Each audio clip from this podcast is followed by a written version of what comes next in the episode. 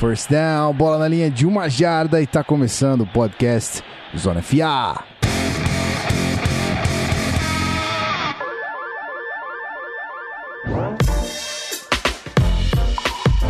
Seja muito bem-vindo, você, querido ouvinte, que tá aqui com a gente mais uma vez, em mais um episódio desse podcast maravilhoso que é o Zona FA.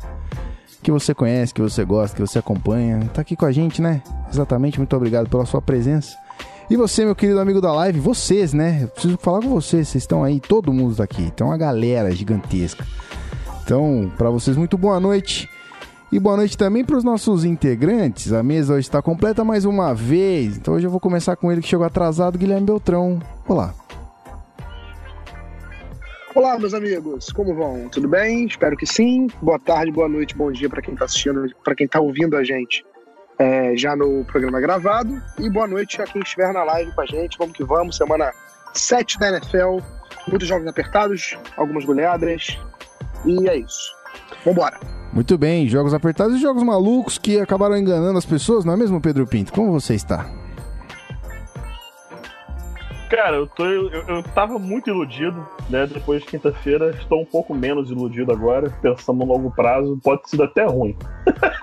pode ter sido até ruim ter ganho o jogo daquele jeito. Mas é isso aí, vamos que vamos. Sempre um prazer estar aqui gravando com vocês, meus amigos. E vamos para mais um episódio do, do podcast Canal Zona FA. Muito bem, estamos juntos. E aí, a frase estamos juntos não é de ninguém menos que Rafael Martins. Olá. Olá, meus amigos. Estou de volta. Semana 7, estamos chegando na metade da temporada regular. Não, não, não, não fiquem. Calma, calma, calma, calma. Mas já é semana 7. todo, todo começo de programa é esse desespero, vai Rafael Martins. Cara, quero ficar triste. Segura essa notícia ruim. Vamos falar de joguitos, que é o que interessa. A gente vai subir a trilha, vai para os recadinhos by Rafael Martins também, obviamente. E a gente já volta, então. Não saia daí, nem você que tá na live também, fica aí esperando que a gente já volta rapidinho. Segura aí.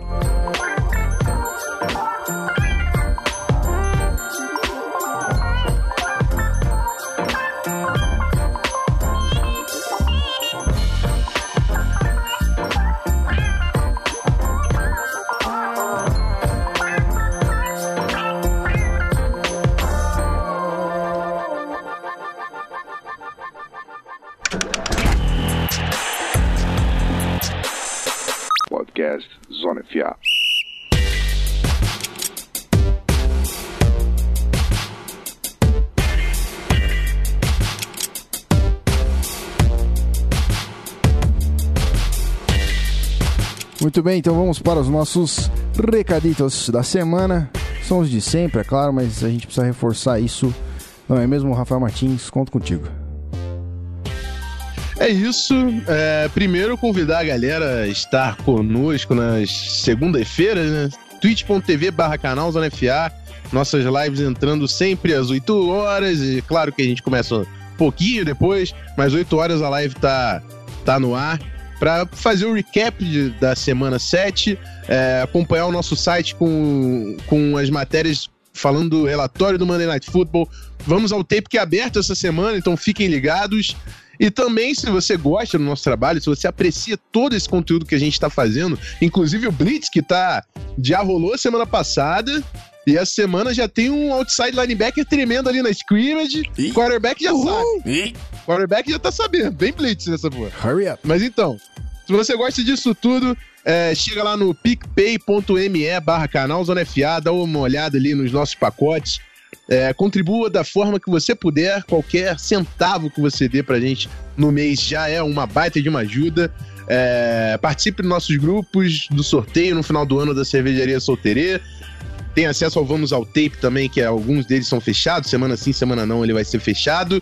E é isso, né, galera? Muito conteúdo, então ajuda a gente a crescer ainda mais esse projeto lindo que é o Zona FA e bora falar de semana 7. Bora falar de semana 7, então. Muita coisa para comentar que já aconteceu. E é isso aí. A gente já volta, mais uma vez a gente já volta. Não sai daí.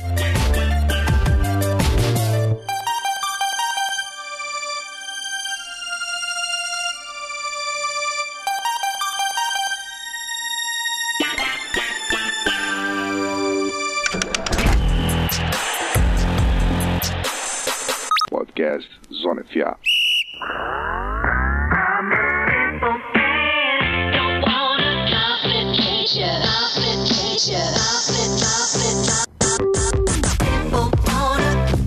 Muito bem, muito bem. A gente vai soltar as novidades no Blitz, obviamente, que a gente vai ter Blitz essa semana, mas além das novidades muito quentes, a gente teve algumas coisinhas aí que aconteceram que acho que a gente pode comentar, né? Tipo, o Marshall Lynch, Marshall Lynch tá fora do, do próximo jogo. É, foi uma segunda-feira meio movimentada, né? Exato. Fora do próximo jogo, não, né, meu amigo? Fora da temporada. Fora da temporada?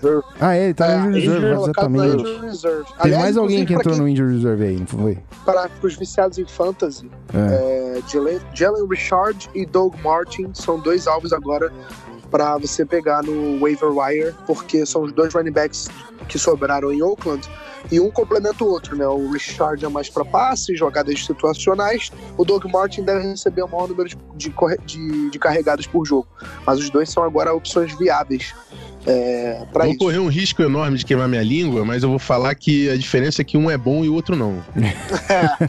bem colocado, bem colocado. Bem Porque o. Doug Martin não joga futebol americano desde É 1985, né? verdade. O Doug Mas Martin é. Bem colocado. Enfim. Dito isso, muito bem dito, inclusive, vale arriscar nos dois aí, principalmente no Jalen Richard, coisa que eu já fiz em uma liga. Muito bem. É... Agora, Guia, sobre Oi. o que você falou do, do- do dia cheio, o que eu lembro de cabeça aqui são duas coisas. A primeira, Uhum. a troca envolvendo a Amari Cooper do Oakland Raiders para o Dallas Cowboys. O Amari Cooper foi para o Dallas Cowboys e o Cowboys deu para o Raiders uma escolha de primeira rodada. Aquele É, e a assalto outra básico. coisa, é, que a gente considerou aqui, acho que já até foi falado na live, mas pra galera que tá chegando aqui pra assistir, pra ouvir no gravado, acho que o consenso geral foi que foi um assaltozinho, né? É, o Raiders acabou se dando melhor nessa, nessa, nessa troca. E outra, é sobre trocas também, mas ainda nada muito concretizado, é que o Patrick Peterson, um dos melhores, para muitos o melhor, cornerback da NFL, pediu para sair desesperadamente do, Ram, do Rams, do Cardinals. Ele tá vendo o time dele muito mal, em processo de reconstrução. Ele já é um veterano, tem 30 anos, se eu não me engano. E ele viu que era na hora dele ir embora. E aí ele falou pro GM do Cardinals assim: amigo, me troca porque eu não quero mais. Quero buscar algum lugar na minha carreira onde eu possa competir por um título. Não estou afim de rebuild. E alguns times já se mostraram interessados nele. Saints, principalmente, o Patriots e o Eagles. Até agora são os três times que mostraram interesse nele. São três times que são já contenders, né? Que são exatamente os alvos que o Patrick Peterson queria ir. É, nenhum dos três times ainda é um time em reconstrução. São três times para ganhar agora. E ele, com certeza, seria uma adição muito, muito boa para qualquer uma das secundárias dos três times. Acho que desses três aí, não sei se os amigos vão concordar comigo, acho que o Saints é o time que mais. Pô, o Eagles é o time que mais precisa de um, de um corner. Porque os corners do Eagles esse ano têm sido muito criticados. Acho que o Eagles é o time que, desses três que a gente falou, são os três. São, é o time que mais precisaria de um corner. E o Patrick Peterson pode vir a, a preencher essa vaga aí. É, Muito falar de quem. Diga, diga. Vai lá. Vale lembrar uma coisa do, do, do Patrick Peterson, né? A gente sempre tem que é, prestar atenção nisso. Ah, também quero o Patrick Peterson no meu time. Tem que sempre ver a situação é, contratual dele, né? Ele tem 28 anos, tá, con- tá é, exercendo aí um contrato imenso, imenso assinou de 5 anos, 70 milhões de dólares. Ele tá é, no quarto ano, é, perdão, no terceiro ano né, deste contrato, que ele tá agora. É, ele está contando hoje 15 milhões quase de dólares contra o cap, no ano que vem contra 11,8 e em 2020 contra 13 milhões. Então, por mais que você queira ter Patrick Peterson no seu time, tem que ter espaço no cap para fazer isso. Então, 15 milhões de dólares não são todos os times da NFL que têm esse espaço no, no salary cap hoje. Vai lembrar desse pequeno detalhe aí. E o cara tá no auge ainda, né? 28 anos.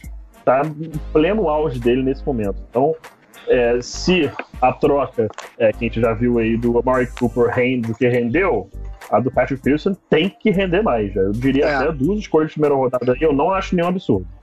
Não acho. Isso aí. Quer dizer, você não acha não um absurdo porque o, que o padrão ficou da Mari Cooper, né? É isso que você quer dizer. Não, mas eu daria. Assim, se eu sou um, se eu sou um, se eu sou um contender, se eu sou um contender, eu vejo que o, o tweet do Daniel Jeremiah, que foi muito bom.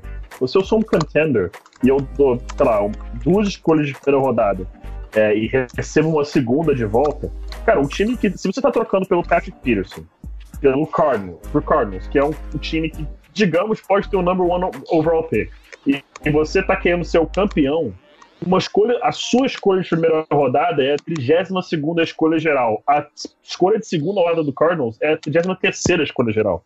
É um pique à frente. Então você tem que pensar nesse ponto também. Não pode pensar só em ah, uma escolha de primeira rodada. Beleza, uma escolha de primeira rodada. Mas se você for o campeão que você está achando que você vai ser com o Patrick Peterson no elenco, é a 32 escolha do draft, não é a décima, não é a oitava. Sim, a, acho que faz, isso faz sentido pra caramba, mas assim, eu devolvo pra você uma pergunta. É, quem você acha melhor hoje, o Marcus Peters ou o Patrick Peterson? Patrick Peterson. Assim, eu sei, mas avaliando até, até, até em perspectiva, você acha o Patrick Peterson melhor? Patrick Peterson. Porque o Marcus Peters é boomer bust guy e o Patrick Peterson é um shutdown corner. É, então, porque assim. Marcus, o Marcus porque... Peters é um turnover machine. É um turnover machine, beleza. Mas o Marcus Peters vai, jogo sim, jogo não, ceder aquele TD de 70 jardas, de 80 jardas. Por que eu coloquei o, o Marcus Peters? não vai fazer isso. Oi? Só pra, só, não, só pra galera entender porque eu coloquei o Marcus Peters, porque ele foi. Ele é um dos também top corners da NFL, né? Alguns consideram ele um dos melhores. Acho que o melhor são poucas pessoas que consideram, né? Mas assim, ele é um cara que é muito bem visto na liga. E no início da temporada, um pouquinho antes, ele foi pro, pro Rams por uma escolha de segundo round no ano que vem, 2019, e uma escolha de quarta rodada em 2018. É, e o Chiefs deu a escolha de sexto round também, ou seja, o Chiefs deu o Marcus Peters uma escolha de sexto round de 2018, e recebeu uma escolha de quarto round de 2018 e, 19, e 2019 no segundo round. Então, assim, não sei se vão conseguir no, no, no Patrick Peterson uma coisa tão grande, mas não sei. Acho que duas escolhas no primeiro round é muita coisa pra ele, enfim. Bom, duas e receber uma segunda de volta de repente. Vamos, vamos falar então de, de, de joguinhos, porque essas especulações aí a gente vai deixar pro, durante a semana quando o Rafael Martins gravar o nosso querido Blitz. Vamos começar então a falar de jogos, pode ser? Vamos que vamos. Embora. Então vamos nessa. Então, começando aqui nossos nossas análises, vamos começar com o primeiro jogo dessa parada que é Dallas Cowboys em Washington, lá enfrentando o Washington Redskins. 20 a 17 pro Redskins. E é isso aí, né, Rafa Martins?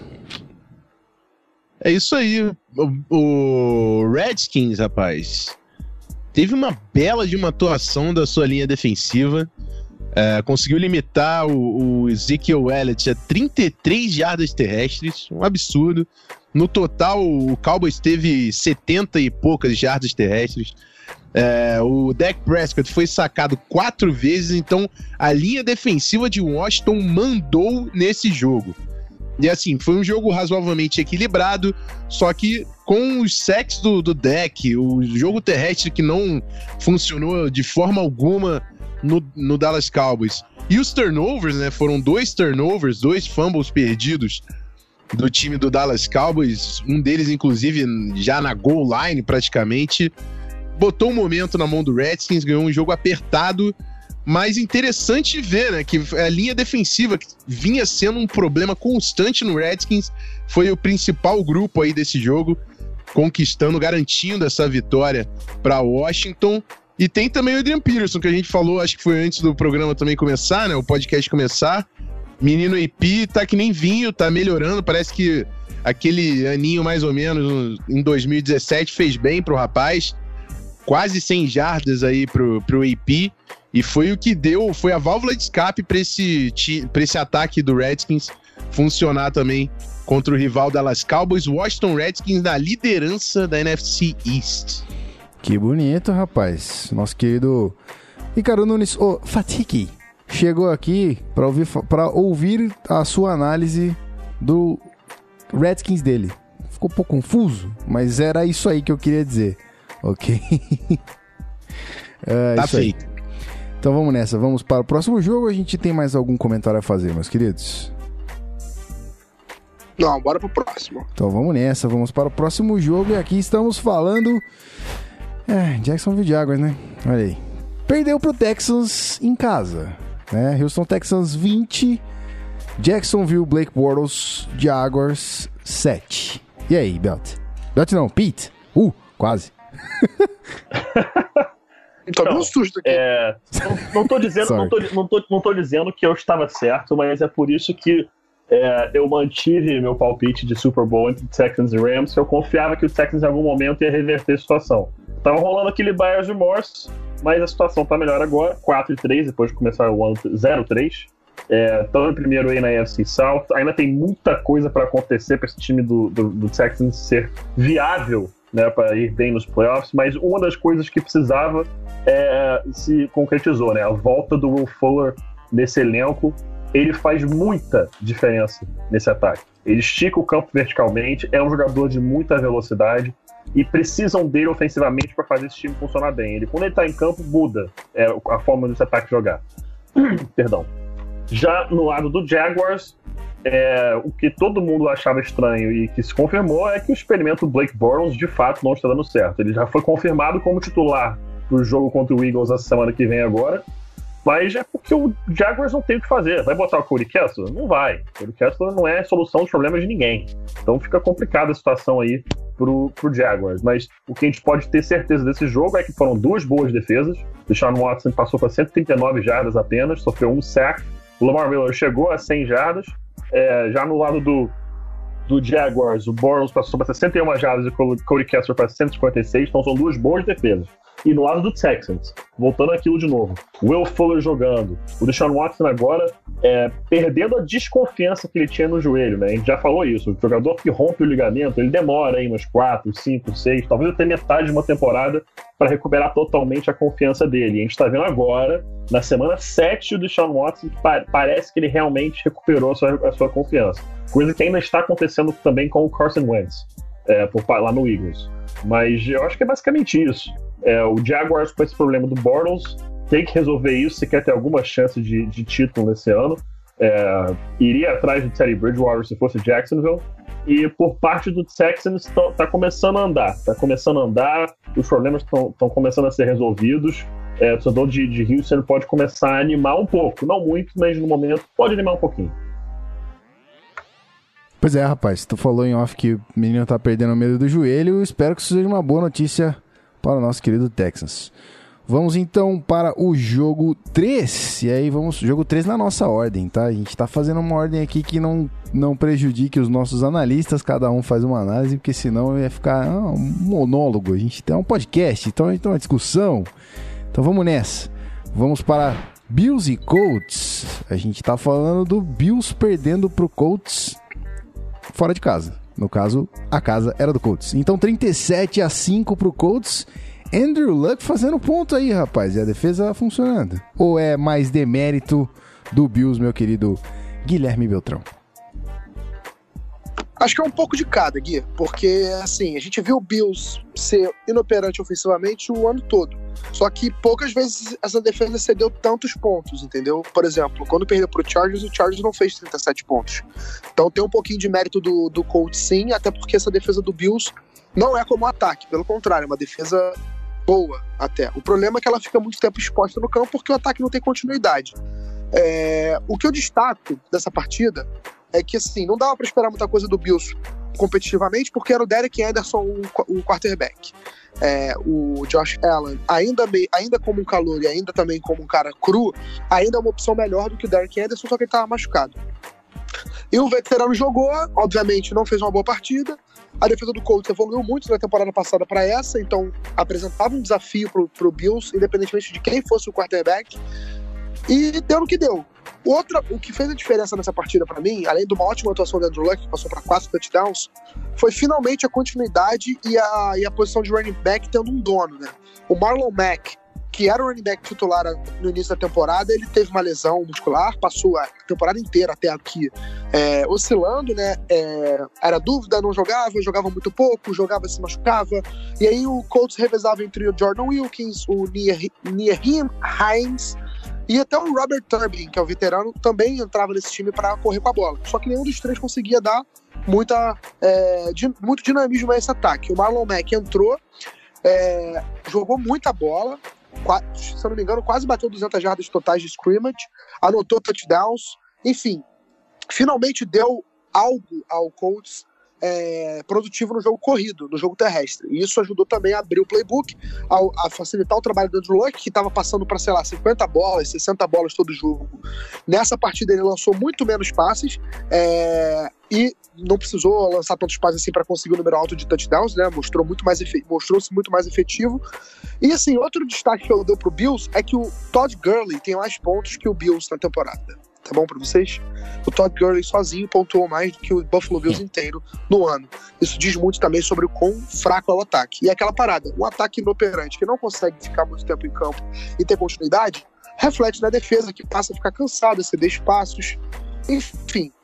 Tanto que assim, não, isso pode ter sido mas os quartos ímpares, né, ou seja, os que vieram, o quarto inicial, o Colts não pontuou, e o terceiro quarto, que a defesa do Buffalo estava um pouco mais descansada vindo do intervalo, o Colts não pontuou. O Colts pontuou no segundo no, e no quarto período. Isso pode ter a ver, sim, com essa continuidade do time em campo.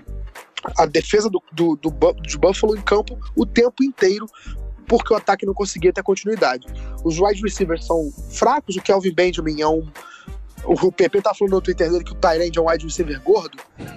o Kelvin Benjamin é um wide receiver gordo, wide receiver, né? Não é um Tyrande. Não, o Tyrande que não bloqueia. Tyrande é. que não bloqueia o wide gordo. É, exatamente. Tyrande que não bloqueia o wide gordo. Pois é, o, o Kelvin Benjamin se encaixa exatamente nisso. Só que ele não é Tyrande, ele é só um wide receiver gordo mesmo. Enfim, tem muitos problemas ofensivos no Bills. É, pesado, é... né, cara? Pô, não, pesado é o Kelvin Benjamin, não é minha piada. Ué, mas é sério. Gente, é sério. Ele saiu do, do Panthers. Cara, ele chegou. Ele chegou ele... pesando 280 Gente, libras. A, a, foto dele, vocês podem ver. Ele saiu Deus. do Panthers reclamando que Ken Newton não dava bola pra ele, que Ken Newton não colocava a bola onde ele queria. Agora ele tá lá no Bills jogando com quarterbacks muito piores, obviamente, porque Ken Newton é muito bom. E tá aí, não conseguiu separação nenhuma. Tem estatística mostrando que ele é um dos piores wide receivers em, em ganho de jardas, é, em separação do corner. Enfim, o ataque do Bills é um desastre e a defesa sofre com isso. A vitória do Colts era super esperada e se concretizou da maneira mais tranquila possível. Ok, ok. Bom, o para você que tá ouvindo no feed e não acompanha a gente ao vivo aqui, nosso querido PV Guerra mandou a, pergu a seguinte pergunta: E o Mac? É o running back que o Colts precisa mesmo? E aí? Não, acho que é, mas não acho ele ruim também. Então, assim, de repente dá para complementar ele com mais um nome no próximo draft. É um cara com habilidade de big plays, eu gosto bastante de, de é um cara explosivo, mas não acho que é um cara para segurar a peteca sozinho em Indianápolis. Muito bem. Então vamos lá, vamos pro próximo jogo aqui, voltando para o nosso querido Rafael Martins, vamos falar de Lions e Dolphins. Vitória do Lions fora de casa, 32 a 21. E é isso aí, o Lions 3-3 na temporada. Lions 3-3 na temporada e ultrapassou o líder Chicago Bears, né? O Chicago Bears começou na liderança e foi para a última colocação da divisão. A gente ainda vai falar do jogo do Bears, mas o Lions, que não tem nada a ver com isso, conseguiu né, interromper o Brocktober. Brock Osweiler não fez mais, um, mais uma vítima em outubro. Mas, mas o mais interessante disso tudo, o Brock Osweiler até teve um bom jogo, assim, não, não foi dos piores jogos do Brock Osweiler, ele fez jogadas interessantes, uh, Kenny Drake fez um touch, uma big play no touchdown também, mas o Lions, que já é um time que fazia. tinha uma produção muito forte no jogo aéreo. Matthew Stafford, é, o Marvin Jones, Golden Tate, o Golladay, que tá jogando pra caramba. A gente sabe que o volume aéreo do Lions é muito forte. E agora eles conseguiram um volume terrestre. E isso foi o que mandou no jogo. O Lions controlou a posse de bola, limitou turnovers, tudo isso porque teve mais de 200 jardas, quase 250 jardas terrestres. O Detroit Lions aquele time que não tinha um corredor de 150 jardas há não sei mais quanto tempo, teve o Carrion Johnson fazendo 158 jardas, mais 50 jardas de Legorant Blount, mais 30 jardas de Golden Tate correndo com a bola. Um absurdo, quase 250 jardas. E se o Lions correr com a bola, toma cuidado com esse Lions, que é uma defesa que o Matt Patricia tá dando jeito. Sempre jogou muito bem, passando a bola. Se conseguir um jogo terrestre, é um time que pode fazer barulho em 2018. É, rapaz, olha aí. Muito bem. Então, vamos para o próximo jogo. E aqui de novo mais uma, quase, tá? Eu acho que acho que dá pra gente falar que já tá diferente do ano passado. Já tá, porque os números mostram isso, mas já tá bem diferente porque o time tá chegando. Então, mais uma derrota do Browns aqui. É, em mais uma. É, mais uma prorrogação, mais um overtime. Então, 20, 26 a 23 pro Bucks dentro de casa. Mas é isso aí, né, Pedro? E aí? É, cara, assim, o, o, o Browns não jogou mal. O Browns não jogou mal. A defesa foi até bem, criou turnovers, né? Duas, duas interceptações com, com o James Winston, conseguiu forçar é, três fumbles recuperar dois. É, não entregou nenhum turnover né, na partida. Então, assim, a defesa fez a parte dela. O problema é que o ataque tem que ser mais eficiente. Ele andou, ele conseguiu produzir jardas, mas teve, eu não lembro qual foi a estatística, foi fantástica. Acho que o Browns teve uma campanha que totalizou 114 jardas de ataque numa campanha só e não pontuou. Né? Assim, então, assim, é aquele drive que avança e tem falta, e volta. Avança, tem falta, volta. Avança, tem falta, volta. Avança, tem falta, volta. Aí conquistou um montão de jardas mas por conta de falta, foi, voltou, não conseguiu pontuar no drive, então assim, é, fica, fica difícil isso acontecer. O problema também é o, é o Rio Jackson falar: não posso ver o ataque funcionar dessa forma e não me posicionar a respeito disso, não ajudar, é visto que é minha especialidade. Assim, não dá mais para entender o que, tá, o que o Rio Jackson está fazendo.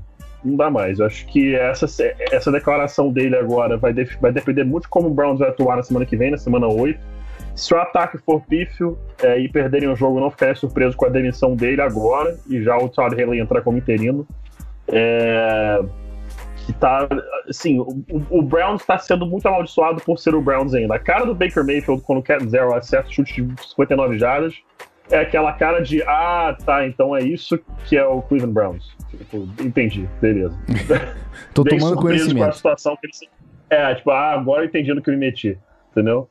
É, mas o Nick Chubb jogou bem, jogou muito bem, fico feliz de estar no meu fantasy, é, teve uma boa partida, o Jarvis Landry, como sempre, jogando bem, os jogadores são novos ainda no, no, no, no Browns. Agora, por parte do Buccaneers, é, James Winston com um jogo razoável, muitas jardas, mas precisa, ser, precisa aproveitar melhor as oportunidades que, que lhe são apresentadas.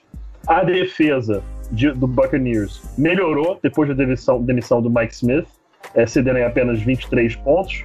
É, Baker Mayfield com 215 jardas, Nick Chubb com 80 jardas terrestres. Então, assim, deu uma boa melhorada essa defesa do Bucks, jogando em casa e por cima.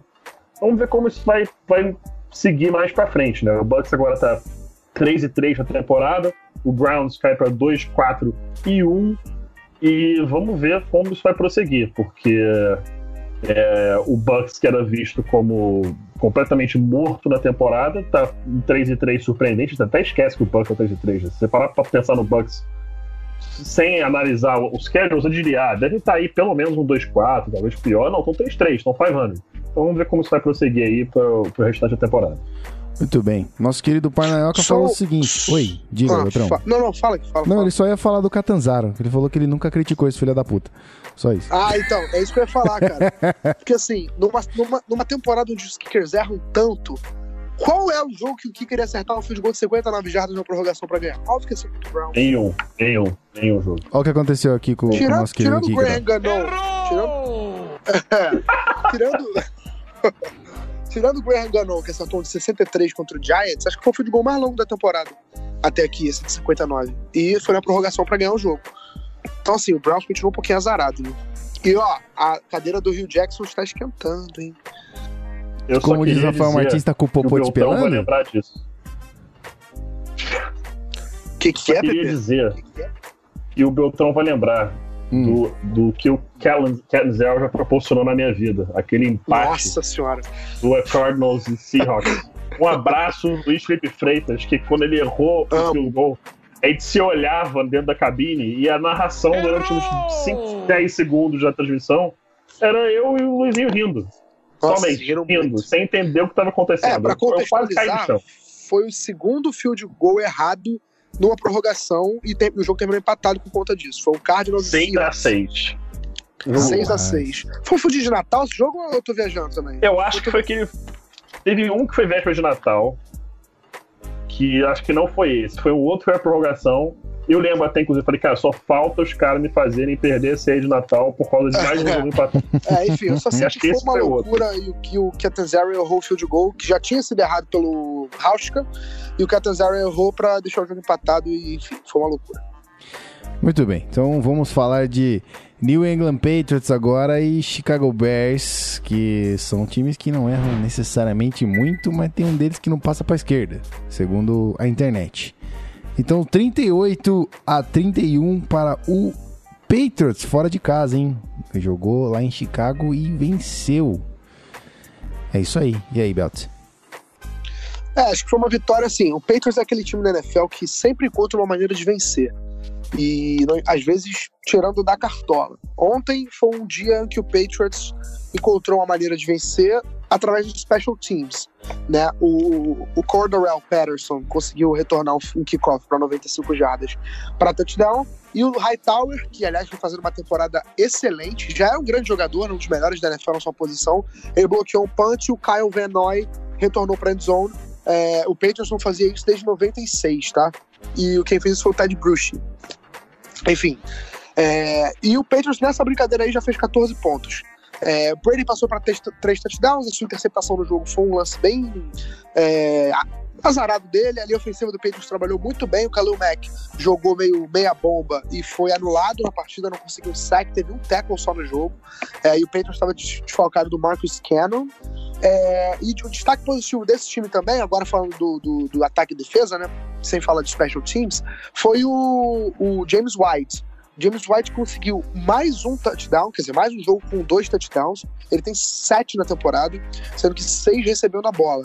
Tem sido um jogador muito valioso para o Patriots e pode ter visto o seu número de carregadas aumentar, né, seu trabalho aumentar, porque o Sonny Michel, o calouro, que vem fazendo uma ótima temporada também pelo Patriots, voltou a se, a, a se lesionar, saiu de carrinho de, de golfe, né? Saiu Eita. de carrinho de máquina e tudo. É, uma lesão na perna, no joelho. Ainda não se sabe a gravidade e extensão da lesão. É, mas assim, não sei, eu não sei se chega a ser preocupante pensar em, em perder a temporada inteira. Mas a verdade é que o Sonny Michel saiu machucado e deixa um susto para a torcida do Patriots. Do lado do Bears, você falou do, do Mitchell Trubisky. Realmente não foram os melhores jogos do Trubisky passando a bola, mas também não foi um desastre e ele correu muito bem com a bola. Teve média de 13 carregadas, ou 13 jardas por carregada. Obviamente não, é, não tá lá para isso, mas é uma alternativa também caso ele não tenha, não tenha ninguém aberto. O Patriots não foi capaz de conter ele, não conseguiu colocar um spy, não foi capaz de conter a velocidade do Trubisky, que já era é, conhecido também por, ter, por ser um quarterback móvel, né, com velocidade, e mas também não foi suficiente. Por uma jardinha, o Bears não conseguiu um milagre no último lance do jogo, é, um passe do Trubisky para o wide receiver Kevin White, que depois de duas temporadas se machucando anos seguidos, perdendo o ano todo, é, finalmente está tendo um pouquinho mais de participação nesse time do Bears. E ele conseguiu uma recepção de 54 jardas e ficou a uma jarda, mísera jarda, de fazer o touchdown. O Devin McCourty, do Patriots, falou que essa jogada, porque assim, para quem não viu, o, o, Kevin White meio que pegou a bola e correu quase. É, não vou dizer sozinho, mas ele correu para endzone e foi bloqueado por, sei lá, quatro jogadores do Patriots na, na linha de uma jarda. O Devin McCourty falou sobre essa estratégia e disse que a, o recomendado para eles é um jogador disputar a bola com o wide receiver adversário, que no caso foi o Josh Gordon, o escolhido, o wide receiver, mas que na situação de Hail Mary entrou para jogar de safety, né, de corner, e os outros ficarem no chão para qualquer coisa, qualquer problema com o Josh Gordon ali, se ele não conseguir evitar a recepção, os jogadores estarem lá para taclear. Foi o que aconteceu, né? Foi uma estratégia meio, né, pouco ortodoxa do Patriots, mas funcionou. O time do England ganhou, foi para 5-2 na temporada e está tudo bem em New England. No, em, em, Chicago, time voltou a perder, perdeu o segundo jogo seguido.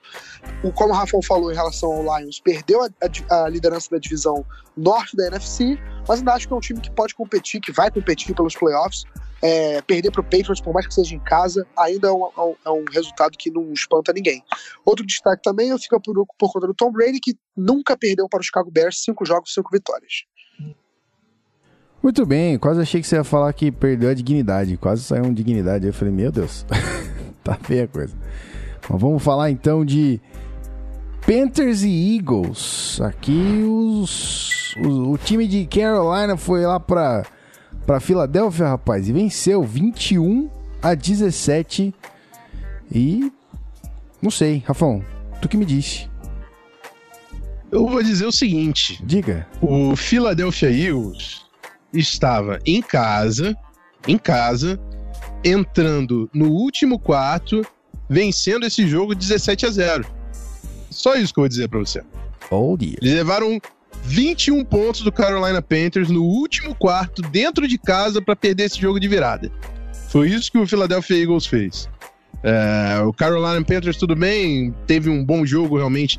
Ken Newton, quando quer e engata, vai embora. É, teve uma bela partida. Mas, assim, nada justifica, nada justifica esse jogo do Philadelphia, esse final de jogo do Philadelphia Eagles. Foi um jogo bem equilibrado. O Philadelphia Eagles ainda teve a, posse de bola na maior parte do tempo. Sofreu um turnover, mas não tinha como ter perdido esse jogo. Então, eu tenho muito, muitas poucas palavras para esse time do Philadelphia Eagles, que vai precisar se superar na temporada, se espera de fato disputar título novamente, chegar aos playoffs. Tem três vitórias e quatro derrotas agora na temporada. Não parece o mesmo time. O Pedro já falou, o Carson Wentz ainda também tá ganhando confiança, mas tem muita coisa errada. O Belt já destacou a secundária, é sim um problema. E time campeão, mesmo na temporada regular, times que vão bem nos playoffs, são times que fecham jogos. Não são times que levam 21 pontos consecutivos no último quarto para perder o jogo. Então, tem muita coisa. Doug Peterson tem muito trabalho com esse Philadelphia Eagles 2018. Isso aí, rapaz. Então vamos ficar atentos ao campeão, né? Continua sendo o atual campeão, mas tem muitos pontos aí a se rever. Vamos para o próximo jogo e aqui, rapaz, aqui estamos falando do time invicto dessa temporada ainda, único, restante, remanescente. Nosso querido, riva- e aqui em confronto de divisão, né? 39 a 10 pro Rams lá em Santa Clara. Santa Clara. Perdeu, pô, perdeu não, ganhou do 49ers, 39 a 10. E aí, Pete? Cara, olha o Todd Gurley. 15 para 63, dois touchdowns, recebeu 4 bolas de 23 e mais um touchdown. Isso porque o Malcolm Brown também correu muito com a bola, 65 jardas. Então, assim, jogo. Cara, sinceramente, quem viu o jogo, assim, parecia. Jogo, cara, parecia um jogo treino contra o Sub-20, assim, o Rams, sem sacanagem. Tipo, foi, foi muito fácil, muito fácil. Dava, dava de verdade, assim, pena do CJ Beathard, que sofreu 7 sacks na partida. Aaron Donald teve, acho que foram 4. Cara, Aaron Donald brincou com aquela linha ofensiva. É, a, a melhor definição que, que, que a gente tem pra explicar, sabe quando na NCAA, aquelas faculdades grandes, é, de repente não sabe como é que vai estar no ano, fala assim, cara, vamos fazer o seguinte, vamos marcar um primeiro jogo do ano contra um time de- da, da- da segunda divisão da, da FBS, um time bem dá pra gente enfiar a porrada nos caras, ganhar de 70 a 0, 70, 65 a, a 6, um negócio do tipo. Essa era a sensação que eu tive com esse jogo. E assim, de novo, nenhum desrespeito ao 49ers, porque o 49ers é um time que tá se, tá se reconstruindo ainda, tá sem o Jimmy Garoppolo, o CJ Beathard é um ótimo reserva, mas não tem qualidade para ser titular nessa liga. É... E é um projeto a longo prazo para San Francisco. E o LA Rams hoje é o melhor time da NFL. Ponto. É o melhor time da NFL. Não tem como discutir isso. É o time mais completo, com mais armas ofensivas. A defesa tá jogando muito bem. Muito bem. Não é pouco, não. Vou até lembrar aqui, cara. é, Quem foi que. Ah, caramba, qual é o nome do. Do linebacker deles que jogou, jogou bem, cara? Corey Littleton. Cara, Corey Littleton tá tendo uma excelente temporada. Oito tackles solo, dois assistidos, é, três tackles for loss, dois QB hits, tendo um bom jogo, dois sacks também. Cara, um jogador que ninguém esperava, não só esperava nada dele, nada dele. Quem até me chamou atenção foi até bom, eu gosto de escutar aqueles podcasts é, de de fora, acho que foi o Around the NFL que chamou a atenção dele, foi dar uma olhada. E realmente, cara, temporada fantástica tá tendo aí o Corey Littleton. E, cara, Wade Phillips e Sean McVay. Tipo, um é um dos melhores corredores defensivos de todos os tempos, o outro hoje é provavelmente a mente ofensiva mais brilhante da NFL hoje.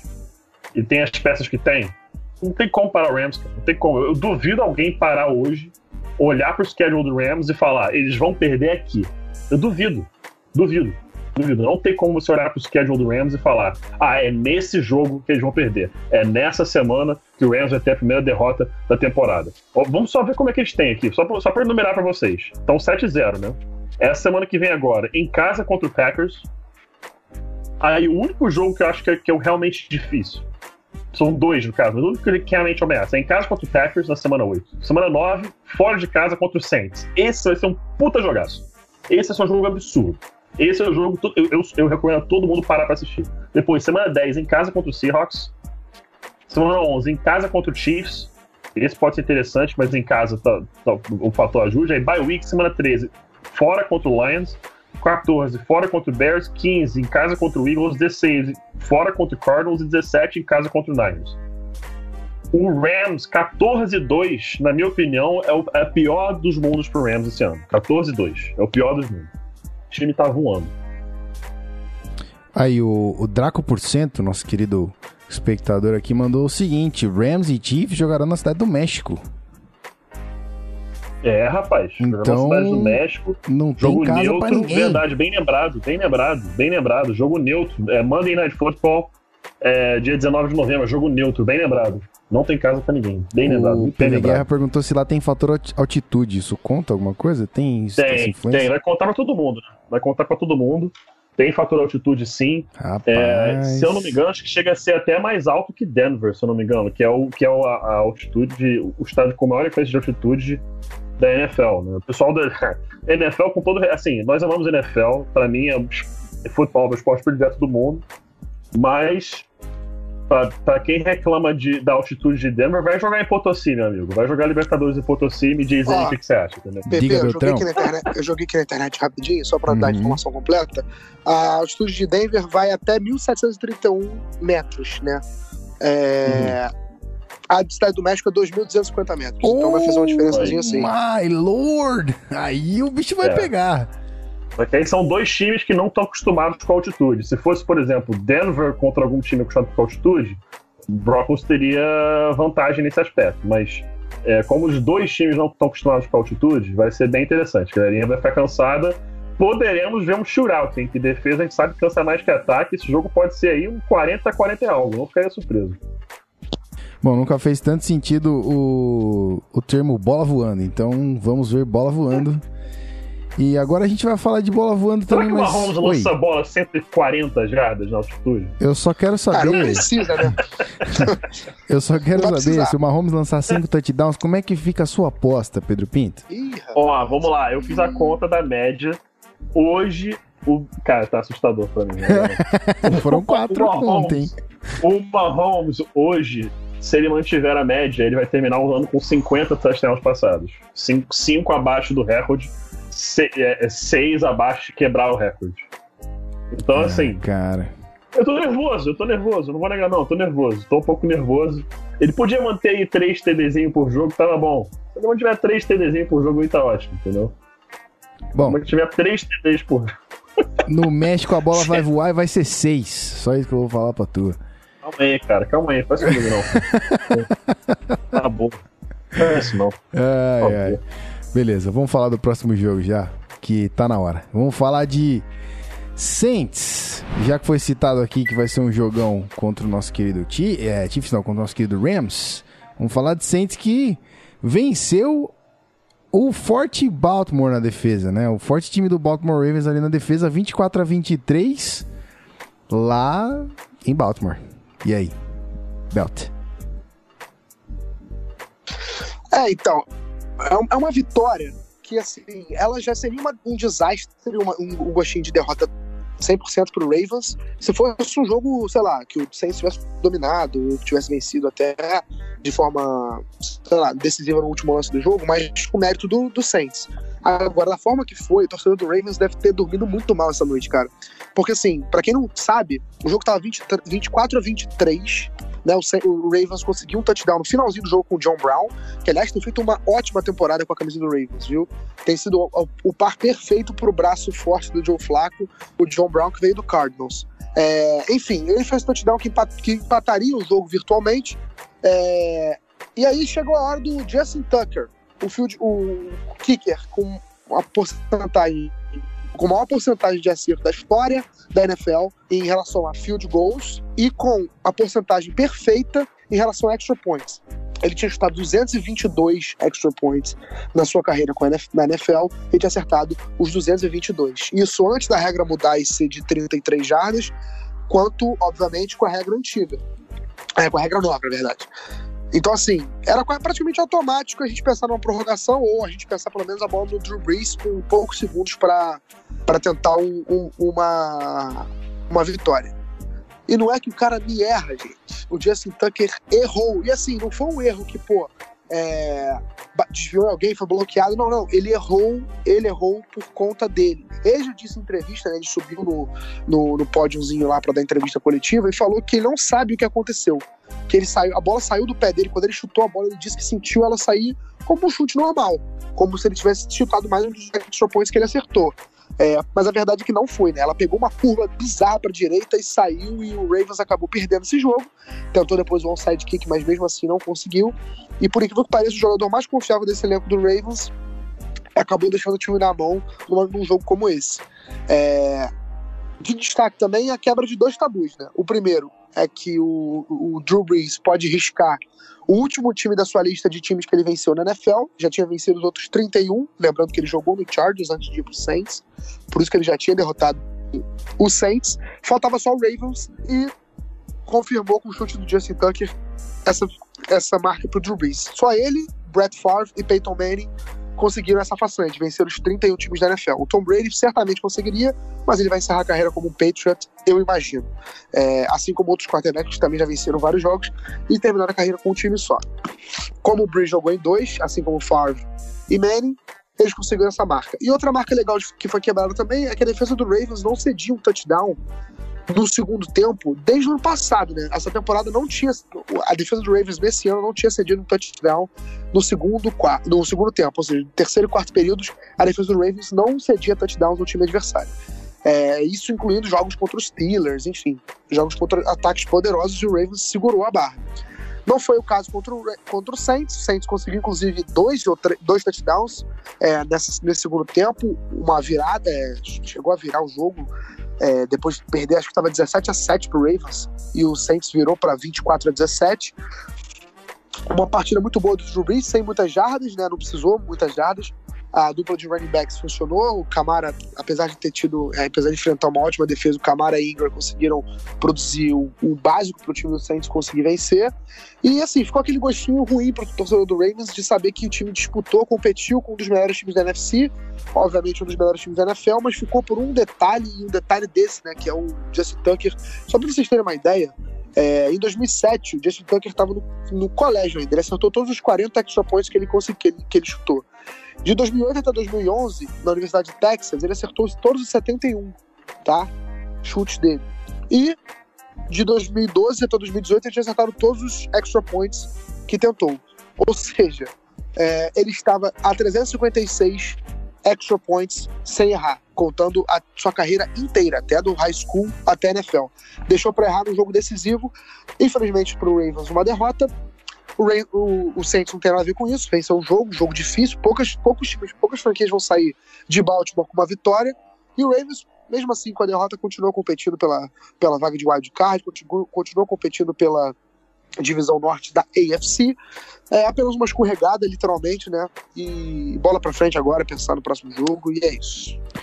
Muito bem, falando em próximo jogo, eu queria deixar aqui que agora a gente está entrando no momento, clubismo, ok? Deixa claro aqui, eu botei um reverb só para ficar um pouquinho mais bonito, que a gente vai falar de Minnesota Vikings e Giants, ok? 37 a 17. O senhor Rafael Martins falou que tinha que tomar conhecimento, né? Que tava cuidando, mas não adiantou nada. A defesa engoliu o Jets 37 a 17 pro Vikings lá em New York. E aí, Rafão? Foi um jogo eh, competente de todos os, os grupos do Vikings. Special Teams, o Panther foi muito bem. O ataque e a defesa apareceram bem, mas assim, não, não teve muito volume ofensivo durante o jogo. O primeiro tempo do jogo, inclusive, foi feio de ver. Eu acho que a, o, primeira, o primeiro conversão de terceira descida do jogo foi no terceiro quarto, alguma coisa assim. Tava ridículo, assim, eram 12 terceiras descidas ou 14 e zero conversões dividindo os dois times. Então, assim, o primeiro tempo foi feio, terminou 10 a 7 o Vikings com uma vantagem pequena no placar. Mas no segundo tempo, com os ajustes, o time melhorou, é, conseguiu colocar 27 a 10. E aí, com 27 a 10, o Sam Darnold teve que ser agressivo para correr atrás do placar, estava em casa e começou a, a ter turnovers. Foram, foram quatro turnovers do time do New York Jets. É, e assim, já era um jogo muito difícil para o time do Jets, com essa quantidade enorme de turnovers, ficou ainda mais difícil e o Vikings encaixou, por mais que não tenha tido uma produção consistente ofensiva, encaixou umas big plays cruciais, assim, teve a corrida de 38 jardas do Latavius Murray, o Tay Train tá rolando, tá? Foram dois touchdowns nesse jogo. Exatamente. dois touchdowns nesse jogo. E aí, no final do jogo, o, o Zimmer, que tem é conhecido por ser um cara conservador, numa quarta para oito, meteu uma bola na endzone com o Kirk Cousins e o Aldrick Robinson fez um touchdown de 34 jardas também. Aldrick Robinson tem três recepções e três touchdowns na temporada. Brincadeira que faz o wide receiver 4 do Vikings também quando acionado. E é isso. Segundo tempo dominou e garantiu a vitória. Estamos na ponta da divisão aí, primeiro lugar. Mas tem um Sunday Nightzinho contra um Saints chegando na semana que vem que vai ser casca grossíssima. Vamos ver como é que vai, vai ficar isso aí. Muito bem, nosso querido, nosso querido Paulo mandou aqui o seguinte, ó, Thielen MVP. É isso que eu ia falar, o Rafão esqueceu, mas é bom lembrar que o Adam é, Thielen é, conseguiu streak, né? mais um jogo com 100 jardas. Isso. É o sétimo seguido dele. Nenhum jogador da NFL conseguiu isso na história. Exatamente, a streak do menino Thielen. Bom, Chega de falar de Vikings, vamos falar de Broncos. Vamos falar de alguém que se empolgou aí, mas não sei se continua empolgado, não é mesmo, senhor Pedro Pinto? Broncão venceu o Cardinals 45 a 10 lá em Arizona. E aí? Tá. Antes tá. de mais nada, vamos começar. Vamos com calma aqui, tá? Vamos, res vamos, vamos respirar todo mundo, tá? Número 1. Um, Porra, meu, na moral, me beija, cara, na boa. Que homão do caralho. Puta que pariu, cara. Sério. Que homão da porra. Que que é isso? Pô, porra, we gonna, we gonna beat their ass e fez exatamente isso mesmo, entendeu? Porra, dois sacks no jogo. Porra, é. Foram. Um falou forçado. Desculpa, dois fumbles forçados. Recuperou um deles. Quatro quarterback hits. Porra, é, Bradley Chubb, cara, dois sacks. Porra, tá, tá bonito de ver isso aqui, cara. Bonito de ver. Meu palpite foi, inclusive, Bradley Chubb, Defensive Rookie of the Year. Vamos ver se eu, se eu, se eu vou conseguir chegar é, perto de Não, eu só tô falando que foi meu palpite. Eu só tô falando que foi meu palpite. O pessoal lembra que foi, entendeu? Então, assim, é, ele tá indo bem, cara. Pra, por questões de pura matemática, o Von Miller tem 7 sacks e meio no ano, o Bradley Chubb tem 6,5. Então, assim, tá indo bem, menino. Tá indo bem, menino. Mas, vamos, vamos ao que interessa. Vamos ao que interessa. Primeiro eu vou falar do Arizona Cardinals. Você é torcedor do Cardinals.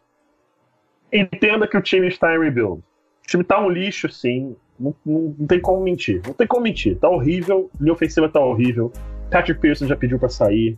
O Josh Rosen, cara, o pessoal pode falar o que quiser do Josh Rosen. O Josh Rosen inventou o pass rush, que é um dos melhores pass rushes da NFL cara, sofreu. Sofreu com o time que ele tá, dá pena de ver, mas eu vi um tweet, lembro de quem, é, é, é, é, da semana passada, que falou, dizia o seguinte: não fiquei surpreso de no ano que vem é, vermos o Cardinals com outra comissão técnica já e Josh Rosen jogando de outra forma e, e, ser parecido com o que aconteceu com, com o Jared Goff. Tudo, primeiro ano todo mundo falando, meu Deus, horrível, não vai dar certo, ele é horroroso, por que ele tá aqui, porque ele foi o first round pick e no ano seguinte fala, nossa, na verdade esse cara é bom. Entendeu? Então, uma questão de esperar acontecer, esperar o time passar pelo rebuild, que é um processo doloroso, é um processo demorado, mas ainda assim eu acho que é, tem pontos positivos a se ver aí do, do, Josh Rosen, mesmo tendo sido sofrível como foi a atuação do Cardinals no Thursday Night Football. Voltando para o Broncos. Voltando para o Broncos. Cara, assim, a defesa teve uma partida incrível. É, o ataque melhorou, Philip Lindsay 90 jardas, Royce Freeman sendo mal utilizado mais uma vez, por isso que tá com a média baixa, mas torceu o tornozelo e tal, tudo mais, vai ficar fora umas semanas aí. Emmanuel Sanders É, é o melhor receiver desse time. Eu, eu cantei, inclusive, essa pedra na pré-temporada, que ele ia ter uma baita temporada e não seria o Demarius Thomas. Inclusive, o Demarius Thomas está sendo cotado para ser trocado até o dia 30 de outubro, que é o dia do trade deadline. Não ficaria surpreso de ver o Shane Ray ir também, por escolhas baixíssimas.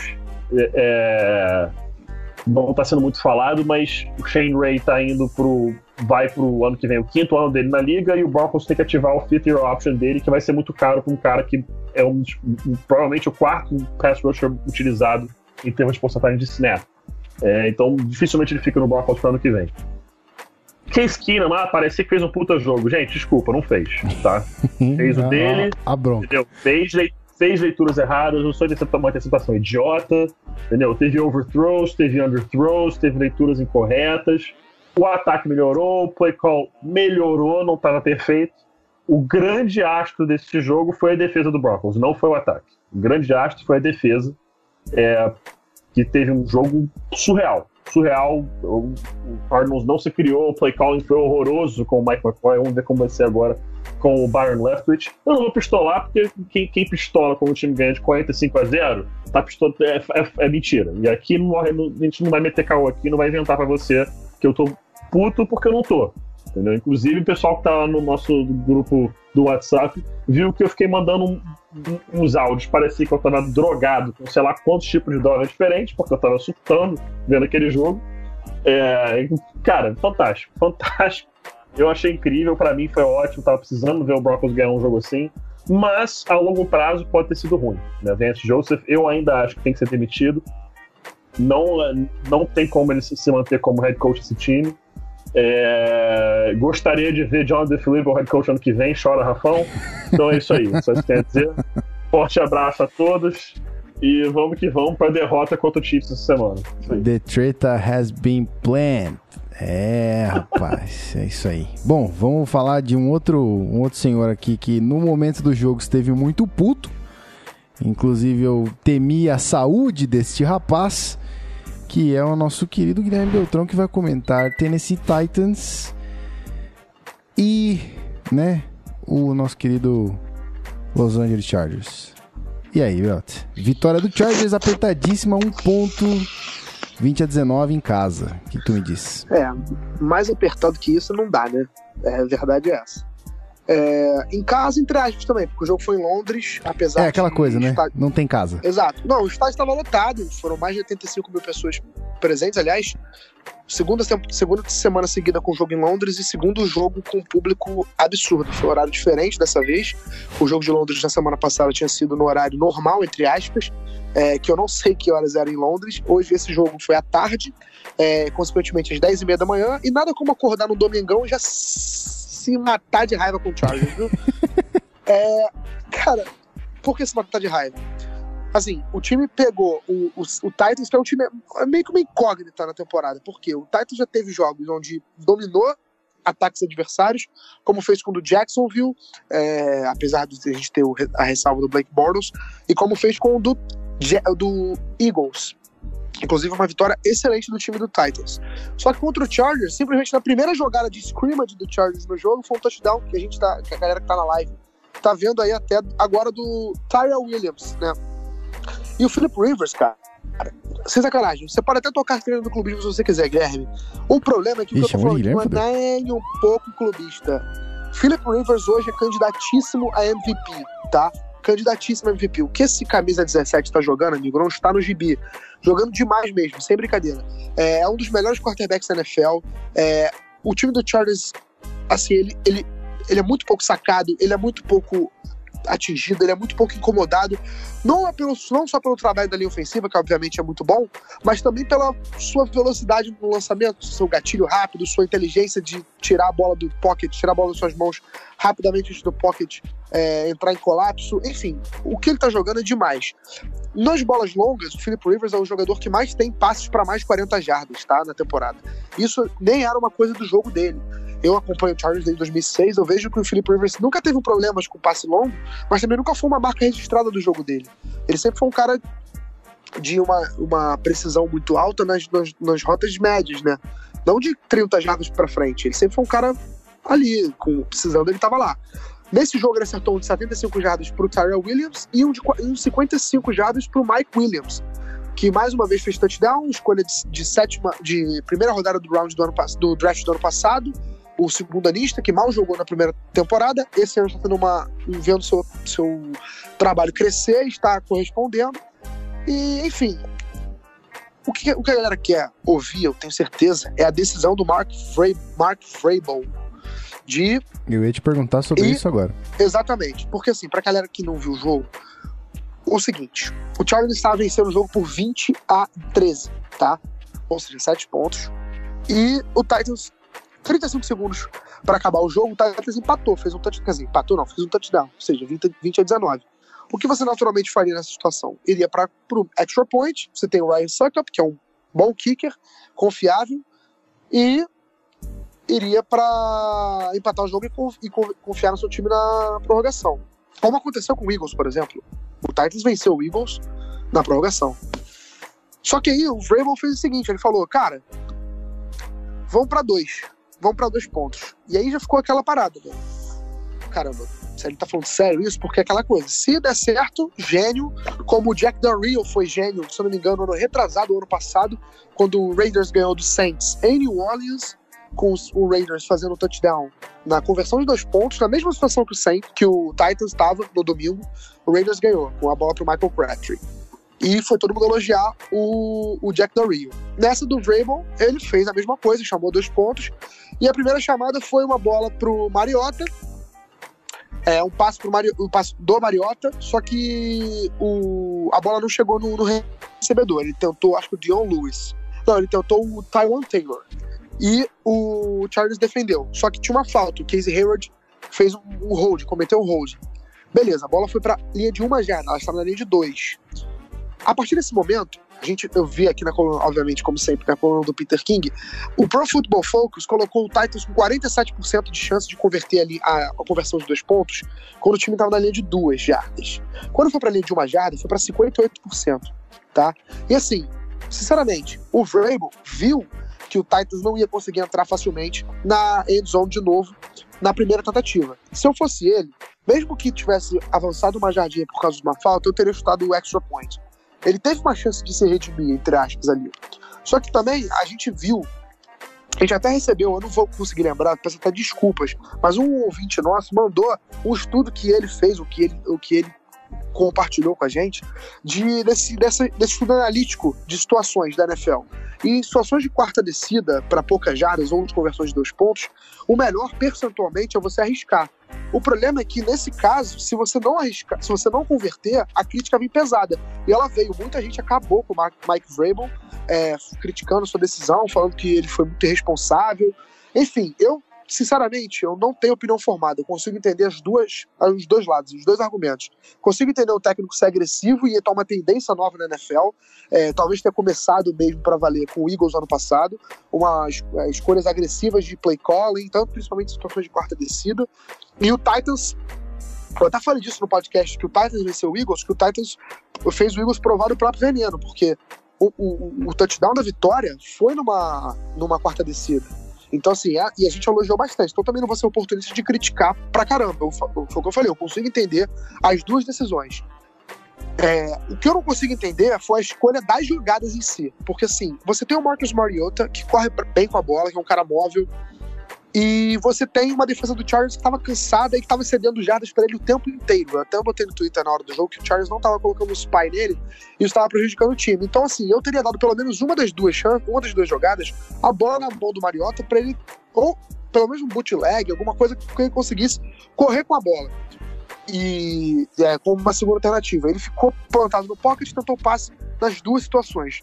Não conseguiu nenhuma das duas. A primeira teve uma falta, a segunda, o Adrian Phillips, o safety, conseguiu desviar a jogada. Outra coisa que eu não concordo também, que eu não concordei com o Titans, foi eles não terem colocado o Derrick Henry. Nenhuma das situações, Derrick Henry, gente, pra quem não sabe, é um running back de sei lá quantos quilos. Eu vou até confirmar aqui. Enorme, porque o Derrick né? Henry é um enorme. cavalo, né? Ele tem 1,91 e 108 quilos. Tá bom, você na linha de duas jardas, não pelo menos tentar uma vez colocar ou a bola na mão dele, ou pelo menos colocar ele ali para tentar enganar a defesa do Chargers, é errado. Ele é exatamente o tamanho do Von Miller, cara. Só pra vocês terem uma Olha, ideia. olha esse Von Miller é um edge rusher. Ele é o, O tamanho do. Miller, 6'3", 250.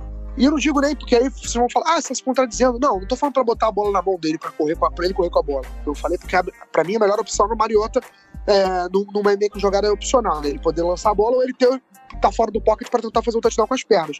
Mas ele pelo menos tinha que estar em campo pra tentar pelo menos a defesa do Chargers falar, caramba, esse cara tá em campo, então acho que, acho que pode ser uma corrida por aqui. Então, assim, eu acho que esse foi o maior erro do, do, do, do Titans, o play calling, né? As jogadas que foram chamadas, não em si a ideia da decisão de ir pra conversão de dois pontos. Que eu sei que o Chargers não tem nada a ver com isso, está 5-2 na temporada, é, indo pra bye week agora, tem tudo pra ter a volta do Joey Bolsa e do Melvin Gordon, né? O Melvin Gordon descansou nessa rodada porque ele sentiu uma lesão na coxa na véspera do jogo. O Chargers escolheu deixar descansando. Inclusive, o reflexo disso foi 47 jardas com o Austin Eckler pelo chão. Foi o cara que liderou o Chargers em corridas. Não foi uma boa partida ofensivamente pelo lado do jogo corrido. Melvin Gordon faz muita falta. Mas enfim, o Chargers vai ter, depois da bye, Melvin Gordon de volta, Joey Bolsa de volta e eu estou totalmente iludido com esse time. Acho que esse time pega playoffs, acho que esse time compete em alto nível. Quem sabe o destino nos leva. Se o Philip Rivers continuar jogando o que ele tá jogando, amigo, eu posso acreditar que esse time pode chegar no Super Bowl. Olha aí, rapaz, olha Ah, tem que tentar aí. mirar em cima, né? Tem que mirar em cima. Também não tem acho. que não acreditar, pô. Não tem Eu que não acreditar. Também acho. Palmas para você, que você foi muito, muito ousado, muito bonito. Mas vamos para o Sunday Night Football. Vamos falar do último jogo desta última, assim, que a gente vai abordar, né? Porque deve estar rolando um joguinho nesse exato momento, que já são nove e meia aqui para nós, para as pessoas que estão conosco na live. Mas vamos falar do Sunday Night Football entre Cincinnati Bengals e Kansas City Chiefs. Vitória do Chiefs aqui, amassando, passando em cima o trator, o caminhão ou qualquer outra coisa que você queira, qualquer outro veículo grande que, que simbolize esse amasso. 45 a 10 em casa pro Chiefs. Vamos começar com ele que tá Passando a quietinho. Oi. famosa! Oi, diga, diga, diga. Foi, foi, eu não vou, não, vou, não vou chegar a esse ponto de falar, não. Mas passou a famosa, né? Pistola. Pode É. ser a pistola, pode ser a pauta que tava na Passou- mão. Passou a famosa, né? Na cara. Passou a pauta legal. Passou, a pauta pau- legal. É, isso aí. a Pauta na cara, passou pauta na cara ali. E, meu Deus, Rafael Martins, e aí? E aí. E aí que eu tô vendo o PP tremendo. Tô vendo uma barba rosa, tô vendo ali, branca. Tá, Cara, tá aparecendo. Não, eu não tenho o menor problema em dizer que tô tremendo. Menor problema. Tô vendo. até pelo podcast tá dando pra ver que o cara tá tremendo. Cara, Mas, cara, gente. pô, cara, é, Cincinnati Bengals teve um início bom de temporada, né? Mas engatou resultados negativos consecutivos aí. É, não sei se o, o Marvin Lewis, que tá, tá começando a ouvir o Zona FA, de repente ele descobriu o Zona FA, ouviu a gente, falou: pô, será que eu sou ruim? Não sei. Que ele tava contrariando tudo que a gente fala no off-season, né? O time do Bengals tava parecendo muito bom, mas não foi assim. E tinha muita gente com expectativa desse jogo, né? Porque a defesa do Kansas City Chiefs é horrorosa, podre, ridícula. E o Andy Dalton tava também passando a pauta aí em todo mundo, com o Tyler Boyd fazendo touchdowns múltiplos. Tyler Boyd fazendo touchdowns múltiplos. Tem o AJ Green, o, o Ross lá também, que é playmaker, John Mixon, enfim. Uma pequena pausa pra não vazar a música da. Tá, tá saindo a música da lavadora? Não? Não, não, não, tá tranquilo. Cara, Eu ouvi eu- muito cara, pouquinho, a mas gente acho que gosta da música pegar, lavadora, a gente gosta. A gente. Peraí, não, deixa eu falar, deixa eu falar. Eu Fala. achei que fosse aqui em casa, porque é a mesma musiquinha daqui. A minha também, a minha também. Então é isso aí. A Tocou, gente, a eu, falei, gente- eu falei assim, pô, peraí, peraí, peraí, peraí, peraí, peraí, tá. Tô tá- lavando tá roupa seca agora, a não sei? Ai, Eu ai. achei que fosse a Prossiga, Ravon. Mas, mas então, vou, vou, vou seguir falando que, mesmo com todas essas armas ofensivas, o Bengals não conseguiu aproveitar da frágil defesa do Chiefs, enquanto o Chiefs continuou fazendo pontos adoidados, é o melhor ataque da NFL, tem 37 pontos de média aí por jogo.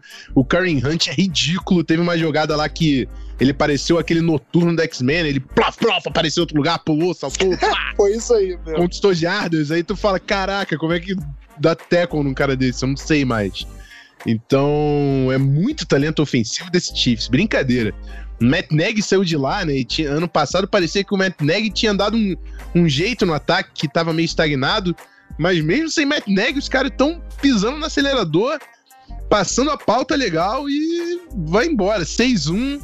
E para mim, hoje, são os favoritos da UFC, não posso falar diferente disso. Muito bem. E aí, o, o Pete, você achou também que passou o pauta na cara e coisas assim e tudo mais? Cara, um completo e absoluto massacre. O pessoal que me segue lá no, no Twitter viu que eu mandei, acho que no início, terceiro quarto, ainda falei. Então é isso aí, galera. O jogo tá definido, vou dormir, boa noite. Porque não tinha mais o que assistir, cara. Não tinha mais o que assistir, o jogo tava muito claro. E o Chiefs tá, ia, ia, ia massacrar muito pior do que tava naquele momento. O Bengals. E o Bengals é um bom time, tá? É um bom time. Não é. Nossa, não é um, um, hoje um Arizona Cardinals, um Buffalo Bills, um New York Giants, é um bom time, estava indo bem na, na sua divisão, estava liderando a é, divisão e tomou esse 45 a 10 do Chiefs. Isso só é, nos força a lembrar que essa equipe de, de, Kansas City é muito forte, muito forte e Cascudinha. é um candidatíssima a chegar no Super Bowl. Temos times muito pesados esse ano aí que podem chegar no Super Bowl, Rams, Chiefs, até o, o próprio Chargers, né? Segundo Beltrão. E aí, Beltrão, como você avalia o seu rival de divisão passando o trator em cima do do nosso queridíssimo, fugiu o nome do time aqui porque eu não estou vendo aqui nesse Bengals. momento. Nosso querido Bengals, isso. Então, é, obviamente, apesar de ter de estar confiante e colocar o Chargers como um possível candidato, eu sei muito bem onde meu time está nesse momento em relação aos demais. E o Chiefs, por exemplo, é um time que realmente está um patamar acima do Chargers. É, todos os nossos previews, todas as vezes que a gente falava aqui no Zona FA sobre o Chiefs, a grande incógnita era em relação ao quarterback, né? Tipo assim, era, putz, se o Mahomes for bem, o Chiefs é um time que pode competir. Porque a gente não esperava que o Mahomes fosse tão bem assim, né? Ontem foi mais um jogo onde ele mostrou isso. É, e o Chiefs, sim, é candidatíssimo ao Super Bowl. É, hoje é o melhor time da AFC. Provavelmente tá fazendo uma campanha para é, conseguir a vantagem de jogar em casa nos playoffs. Isso vai fazer toda a diferença também. Enfim, o que a esperança para quem tá secando o Chiefs é os times a partir de agora, né, com mais tape, mais coisas para os times estudarem do, do, do, próprio Patrick Mahomes, consigam fazer alguma coisa para pará-lo, né? É, ou então, outra forma de vencer o Chiefs é o que o Rafão falou muito bem, que é usar a defesa do Chiefs como o, o, o ponto fraco, que, né, que é o ponto fraco, né? E apesar de ter cedido só 10 pontos para o Bengals, a defesa do Chiefs realmente não, é, não, é, não está à altura do ataque. De qualquer forma, foi uma vitória tranquila. É, já, eu esperava já uma vitória, não, não nesse nível, né? Até porque o PP falou muito bem, o Bengals é um time melhor do que, essa, do que esse placar mostra. E é isso, o Chiefs é o favorito da AFC. Hoje é, é meu palpite pro Super Bowl e eles fizeram mais uma vez comprovando isso. É isso aí, rapaziada. Concluímos com sucesso aqui os nossos joguinhos, a análise de todos os jogos da, da rodada 7 da NFL podemos liberar as pessoas que estão conosco ainda, porque tá rolando já o nosso querido Monday Night Football. Então eu vou subir a nossa querida trilha e a gente volta para apenas se despedir, beleza? A gente já volta. Sai daí não, pessoal.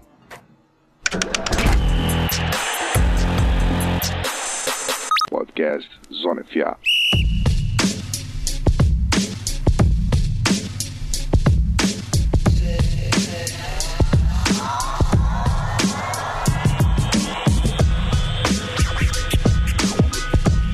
Muito bem, muito bem, senhoras e senhores. Acabando mais uma gravação desse podcast maravilhoso que é o Zona FA.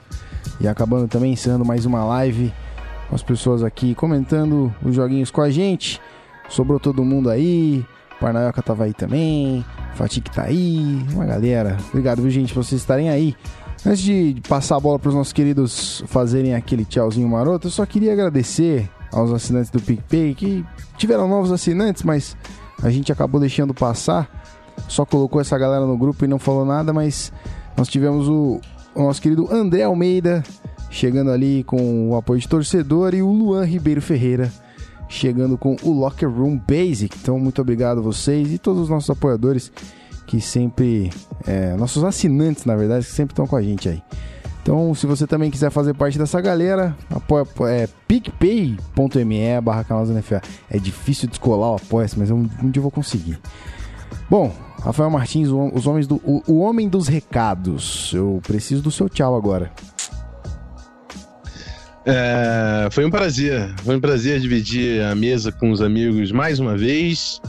Eu é, não consegui acompanhar as imagens da live, mas sei que o menino aí é um monstro, então eu imagino que tenha sido brabo a uh, parada, até porque lá no Locker Room já tem uma galera falando que o, nível de produção tá absurda. E tá mesmo, porque o menino é um mago, um mago do, da parada mesmo. Brincadeira. E é isso. Então, se você gosta de tudo isso que a gente está fazendo, vou pedir para você, para você ajudar a gente da seguinte forma: ou você chega lá no iTunes, dá cinco estrelas pra gente, faz um comentário e ajuda a gente a levantar esse podcast na plataforma lá, ser melhor, mais fácil de ser achado no, no, no sistema lá de busca do iTunes. Ou você chega no Spotify, se você usa o Spotify para ouvir música, procura o Zona FA e segue o Zona FA no Spotify. Ou então, se você não conseguiu fazer nada disso, você vai para um amigo seu que gosta de podcast e indica o Zona FA para a gente aumentar a nossa audiência, beleza? Como fica combinado dessa forma. Se você não conseguir assinar, você tem mais algumas alternativas aí de ajudar os seus amigos que estão aqui na luta, fazendo no amor e na amizade esse programa para os senhores. Um prazer. Até a próxima, até semana que vem. Estamos juntos. Tchau. Isso aí, meu querido. Tamo junto e tamo junto também com ele, o menino da TV, Guilherme Beltrão. Aquele tchau maroto. E aí? Ah, o menino da TV, as pessoas vão achar que eu sou uma pessoa que aparece na TV. É lógico. Eu faço questão de não fazer, eu faço questão de não fazer isso. Enfim, é, Quero agradecer a todo mundo que ficou com a gente na live até agora e agradecer a quem não estava na live, mas também dedicou um tempinho do seu dia para ouvir o nosso podcast. É sempre um prazer. E é isso. Até semana que vem. É, esperamos que com mais jogos bons essa semana foi muito boa também, não vou reclamar. É, e semana que vem vai ser uma semana muito legal, cara, porque eu vou passar a semana inteira eu vou passar o domingo inteiro assistindo os jogos, sem me preocupar com o Chargers, porque ele estará de bye. Então é aquela semana onde eu só sento e assisto aos jogos, Red Zone Channel o dia inteiro, ou então escolho o melhor jogo ali e vou, vou embora. Cara, nada melhor que isso, sem sacanagem. E como não tem jogo do Flamengo no domingo, então é melhor ainda, eu vou passar o dia inteiro vendo NFL, que delícia. Muito bem, muito bem, isso aí. Tá rolando ali que. É, tá rolando um esquema de comer pipoca de hashi aqui na live. Eu tô ficando perdido. Vocês já estão falando coisa sem coisa. Eu vou chamar o pizza aqui. Fosse alguma coisa sobre. Cara, antes tinha alguma coisa sobre a garganta do Beltrão também que eu não entendi Caralho, direito. como assim? Que que é isso? Tava falando aí da garganta do Beltrão. Não, foi ele que falou da garganta. Não, não entendi. Eu sei, eu estava só querendo caos. ah, pô, fiquei nervoso aqui. Eu falei, cara, antes fosse pipoca de hashi, meu amigo. É. Antes fosse, pelo amor de Deus. Essa pensazinha aí, cara. Só não lembro quem foi no Twitter que respondeu. Pra mim, a única explicação viável pra você comer pipoca com, com a pinçazinha é ser uma criança que pediu pipoca com leite condensado que aí se meter a mão vai cagar tudo, aí beleza. Entendo, compreendo, assim, na minha opinião, faz parte ali da criança assim, cagar toda, mas beleza. Agora, amigo, se você me pega. Mano, juro, eu fico. Eu fico mano, eu juro que dá vontade irmão, de alguém. Se você cagou a mão salgada de leite condensado, porque você comeu leite condensado na pipoca. Come a mão, irmão. É leite condensado no bagulho, velho. Porra! Mano, mano. Juro Exatamente. pra você. Não, juro, juro pra você, juro pra você. Eu fico com muita vontade quando eu vejo alguém comendo pipoca salgada, com a pizzazinha, de chegar e dar um tapão na pipoca da pessoa, tipo, você não merece comer essa porra. Não merece. Vai embora. Porra daqui. Pelo amor de Deus. Não dá. Pipoca salgada com pinça, bicho. Você tem mão pra quê, cara? Porra, a evolução te deu uma mão, cara. Usa esta porra. Pelo amor de Deus. É, meus senhores, é isso aí. Mas, Pete, preciso do seu tchau. Falamos de, de pinça na pipoca, mas não falamos do tchau. Só um parênteses aqui, só um parênteses aqui. Oi, onde você tá no banheiro, meu filho? Que isso? Não, tô, tô no corredor do TV, no banheiro. Oi. Cara, voltei pro estúdio pra ficar melhor. Cara, Pedro Pinto tem que ter um rant no programa. Se não for com Broncos, é com pipoca. Que é isso? Ó, semana que vem, se o Broncos ganhar, vou ter que arrumar algum tema pra tu se Alguma coisa também. pra ficar bravo. agora- Não, não É, não, mas eu não vou me irritar de bobeira, porque essa da pipoca até o Rafão compartilhou comigo é na- o lá no- PPP, Pedro Pinto Pistola. Isso, exato. Pedro Pito Pistola. Até, mas, mas essa aí até o Rafão co- compartilhou. Ela falou, meu amigo, não tem condição o cara comer pipoca com pizzazinha. Não Não, tem, desculpa, mas não, tem, dá. não tem.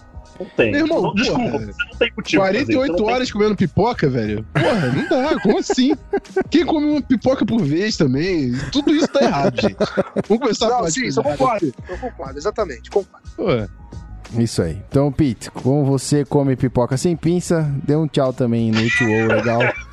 da forma que você. Ah, é, é isso aí, seus lindos. Mais um belíssimo podcast com vocês. Foi um prazer gravar aqui. Agradecer a audiência de todos. Ah, Nos ajude aí com os reviews, como o Rafão disse, não vou elaborar porque já foi passado. Então, agradecer aí todo mundo por estar aqui com a gente. E nos vemos na semana que vem, né, Guizão? Yes, sir. Muito bem. Então é isso aí, gente. A gente se vê semana que vem. Pra você que tá na live aí, muito obrigado por ficar aí até o final. Nosso querido Fatigue tá aí, o Murilo DHM também tá aí, o Parnaoca também. Tem uma gente aí, tem, tem uma galera, tem o Zephyr 7 que chegou agora, falou que o- espera que o Bolsa volte depois da semana de bye. Então é isso. Beltrão também espera e a gente espera também entregar pra você mais conteúdo bacana, como sempre, nas lives e nos podcasts. Fique esperto também que vai rolar o Blitz vindo do Rafael Martins. Quando ele tiver um tempinho, ele grava lá e a gente já solta, certo? Contando as novidades e os bafões da NFL. A gente já volta, galera. A gente já volta não, a gente volta semana que vem. Muito obrigado a você. E é isso aí. Você do feed também, valeu por escutar até o final. E a gente se vê semana que vem. Um grande abraço e tchau!